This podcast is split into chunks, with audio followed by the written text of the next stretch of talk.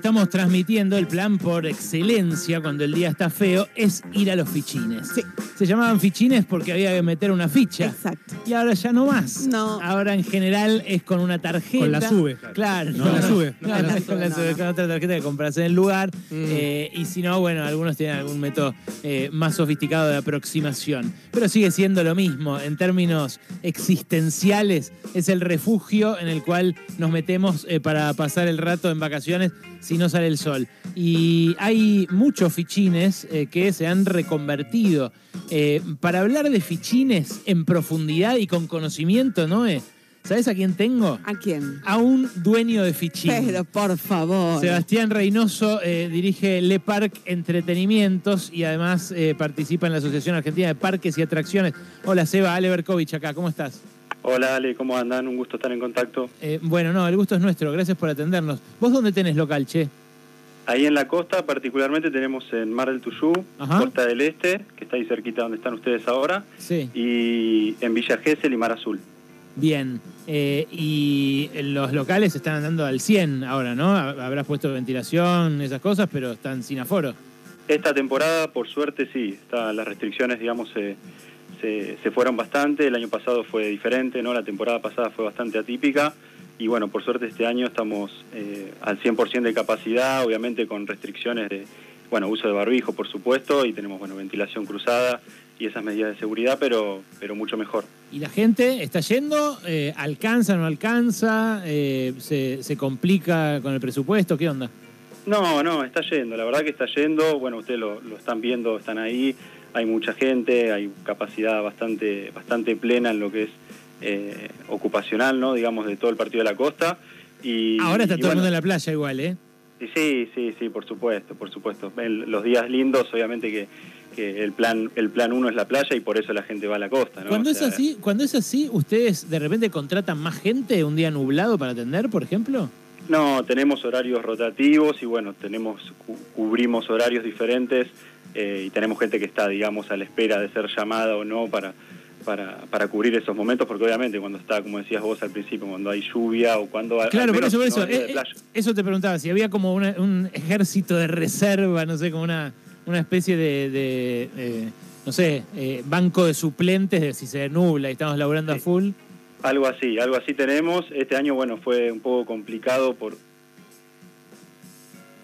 Uy, ¿lo perdimos?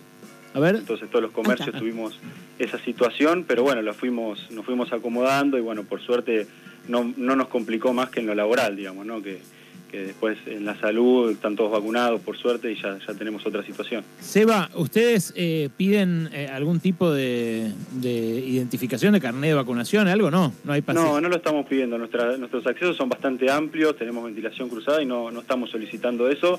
Sí, bueno, lo hacemos con nuestros propios empleados como para tener una, un control de eso, pero no, no al público en general no lo hacemos.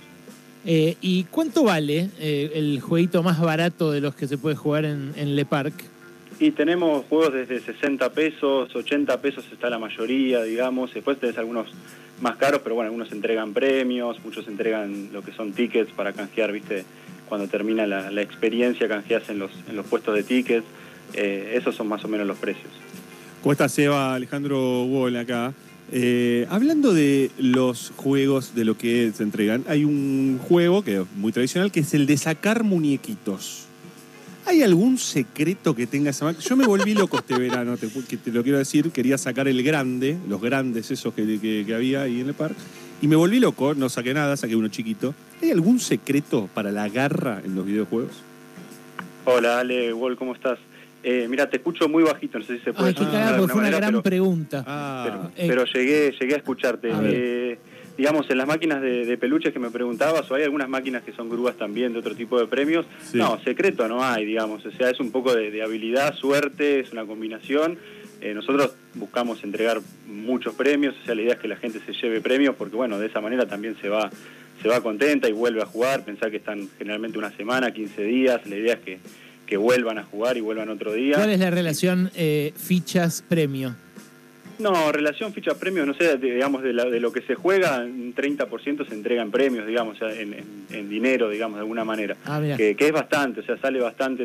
Ahí tenemos, de hecho, tenemos algunas grúas nosotros que las usamos, de, digamos, que, que nos gusta ponerlas porque son grúas que entregan siempre. Mm. Eh, que cada vez que jugás te llevas un premio sí o Claro, sí, que te no- da, te da oportunidades hasta que sac- hasta que no sacás, no, no. Exactamente, sí. exactamente. Y eso la verdad que, que está buenísimo porque eh, eso, la gente siempre se lleva algo, los chicos juegan, son grúas chiquititas que pueden jugar los nenes a partir de 4 o 5 años ya juegan ellos y la verdad que eso está bueno porque siempre siempre se lo llevan, ¿no? Y digamos, es la idea que, que la, la venga a pasar bien la gente y se vaya contenta. ¿Y tienen medido cuál es el videojuego más utilizado o hay temporadas determinadas? Sí, hay temporadas. Obviamente cambió bastante, cambió bastante los tipos de juegos. En los momentos eran la- las grúas de peluches hace 5 o 6 años eran las que más jugaban. Hoy varió un poco eso y, y hay otro tipo de juegos más de video, digamos, de alguna manera.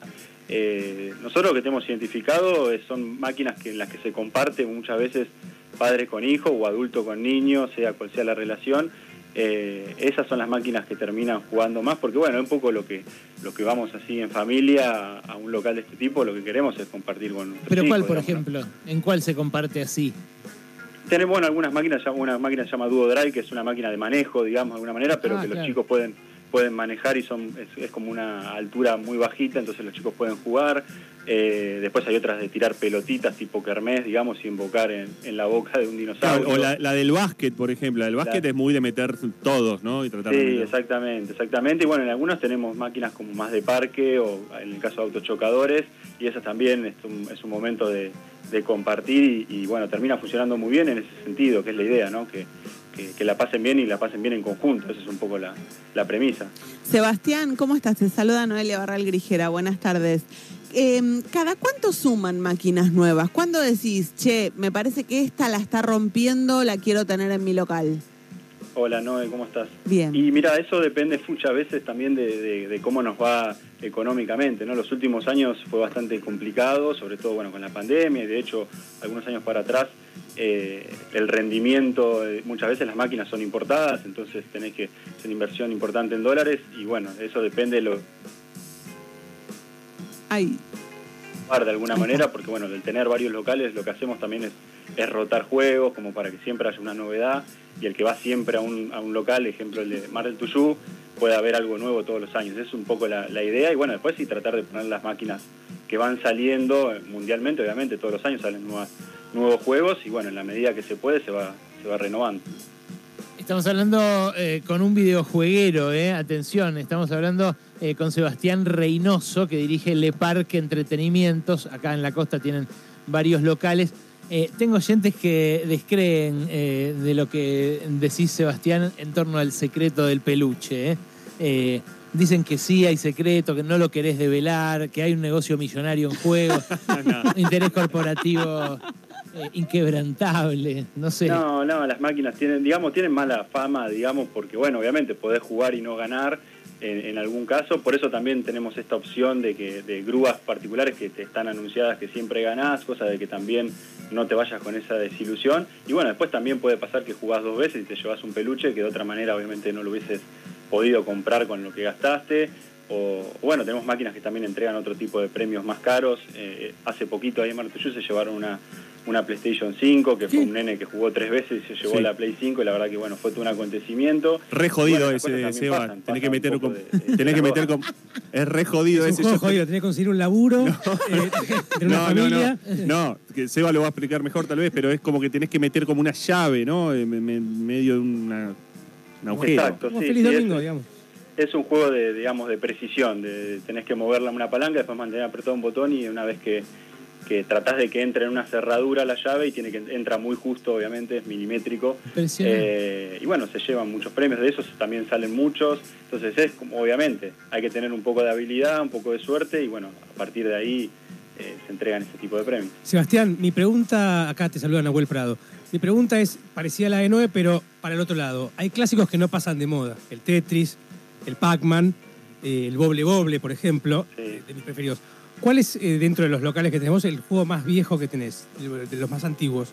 Mira, nosotros, bueno, particularmente, digamos, nuestra empresa Le Parc hicimos una renovación bastante importante hace unos años, hace 7, 8 años, en cuanto al, al formato que tenemos. Sacamos mucho de ese tipo de juegos porque nos volcamos más a familias con chicos chicos, digamos, con chicos de, 5 años hasta 12 años. Y entonces sacamos mucho de ese tipo de juegos y a- igualmente ahora estamos volviendo, como cambiamos el concepto, digamos, de alguna manera, pero estamos volviendo a incluir ese tipo de juegos y bueno, no sé, un clásico de todos los tiempos es el Daytona, que lo estamos volviendo a incluir, eh, que lo usan los padres ya, obviamente, ¿no? Yo tengo 32 años, tengo un hijo y la verdad cuando voy a un local de este tipo, obviamente quiero compartir con mi nene, pero también quiero volver a jugar a lo que jugaba cuando, cuando tenía 10, 12 años y volver un poquito el tiempo atrás, esa, nostalgia sigue existiendo. Eh, y bueno, después hay, otro tipo de juegos también de ese tipo más viejo, bueno, sigue habiendo pools en algunos locales que tenemos, que eran viejos, eran juegos que se usaban mucho antes, se siguen usando ahora, pero, pero varió. Y, y bueno, después hay algunos tipos de juegos que, que combinan, digamos, ¿no? que dentro del mismo juego podés elegir entre muchos otros eh, fichines, digamos, eh, porque obviamente cada uno tiene el recuerdo de su juego, ¿no? A mí me Claro. gustaba jugar, no sé, al Metal Slug, a vos te gustaba jugar al No, el Puzzle Metal Slug, qué buenísimo, lindo. Tiraban con tiros a lo loco. Sí, pero además eh, El, Boy- vehículos. el Wonder Boy. Eh, El Wonder Boy era excelente también. El Eh, Flipper dejó de, de- de estar. No, ¿no? ahora el flipper sale mucho en, en el quincho de millonarios. Claro. Sale. eh, No, sí, posta, ¿eh? Sí, yo frecuento muchos quinchos de millonarios. Siempre hay un flipper nuevo. Está el Terminator, el arma mortal. Eh, eh, de verdad te digo, eh, no, de, no tan. De gente que de repente. Sí, haces una joda y Eh, pum. Eh, claro. La camisa alquila, me parece. Ahora, Ah, esos, esos viejos juegos, Sebastián, esos viejos juegos eh, se, se revenden, se venden. ¿Cómo, cómo, ¿En dónde están? ¿Cuál es el mercado? Claro. Claro. No, nosotros hemos vendido muchos, muchos se han, ya estaban en desuso, imagínate que estuvieron funcionando muchísimos años, eh, muchos quedaron en desuso directamente y ahora como te decía, ahora está volviendo un poco eso y se van se va reacondicionando. Nosotros tenemos ahora un juego nuevo que es como es el una reversión del juego original Pong, que era de Atari, Sí, que fue uno de los Sí, lo primeros vi. juegos. Es el primer videojuego. Lo vi en el, en el shopping de ahí en Dot. eh. Hay uno de esos. Exacto, bueno, ese juego es el, es- está considerado uno de los primeros o el primer juego video arcade, digamos, y, y bueno, están esas reversiones que van saliendo y bueno, la idea es también tener una renovación, ¿no? Porque más allá de la nostalgia, uno quiere ver cosas nuevas o que por lo menos los juegos estén funcionando eh, bien, digamos, ¿no? También va evolucionando eso. Sabes que en la época esa, Seba, eh, que, bueno, leo los mensajes ahora de nuestros oyentes, los que quieran eh, preguntarle algo al videojueguero, arroba pasaron cosas 899. Eh, me acuerdo en la época, los 80 o, primeros 90, eh, acá en la costa, cuando yo venía con mis viejos, eh, había eh, como una homogeneidad en las mesas que contenían las pantallas y, por ejemplo, había dos botones eh, que solían ser verdes o rojos eh, y las pantallas eran las mismas, o sea, había como una, una computadora, Claro. pero toda la infraestructura era Claro. hecha por un carpintero de acá, Claro. no sé. Claro. Sí, sí, sí. ¿No? Sí, Eh, sí. ¿Y eso qué onda? Ahora, porque ahora son como cada, una- cada máquina, yo la siento Digamos, como no que lo- se, se no lo importa, viví tanto. ¿Cómo? como si se la importaran toda, ¿viste? Es como un eh, objeto en sí, no sé. Claro, no, se importaban en ese momento, eran placas, placas de con- directamente se importaba eso, importar la máquina completa era mucho más caro, entonces se importaban las placas de cada juego y acá, bueno, se había hecho toda una industria de crear el, el- el- el gabinete, lo que se dice el gabinete, y, y se creaban acá, esos fueron algunos inventos argentinos, digamos, se fueron reformando, eh, que algunas que tenían banquito incluido, digamos, que Sí. estaban- que- ese tipo de, de- de- de máquinas y se, se hacía eso, digamos, era un tema de disminución de costos y bueno, también creo que se ría porque por un tema de, se daba laburo acá, ¿no? Empleo, Estaba- estaba claro. bueno. ¿Y qué pasó con todo eso? No, bueno, las máquinas fueron se fueron reformando, Claro. hoy hoy por hoy son todas diferentes, ¿viste? No es como no hay una homogeneidad en, en cuanto a los comandos, a los botones, cada máquina tiene tiene un formato diferente, entonces es muy difícil generar esa industria, digamos, de que sea todo igual y que ponga solamente el juego, la computadora hoy en Claro, sí, claro. sino que ya viene todo armado, digamos, ¿no? Muy interesante. Seba, eh, te agradezco mucho por abrirnos esta ventana y te mando un abrazo, loco. ¿eh? Bueno, gracias por el tiempo y, y bueno, los invito a visitarle Park cuando, cuando anden por, por la costa. Abrazo. Era eh, Sebastián Reynoso eh, que tenía seguro, seguro el secreto de la grúa de los peluches y no nos lo quiso decir.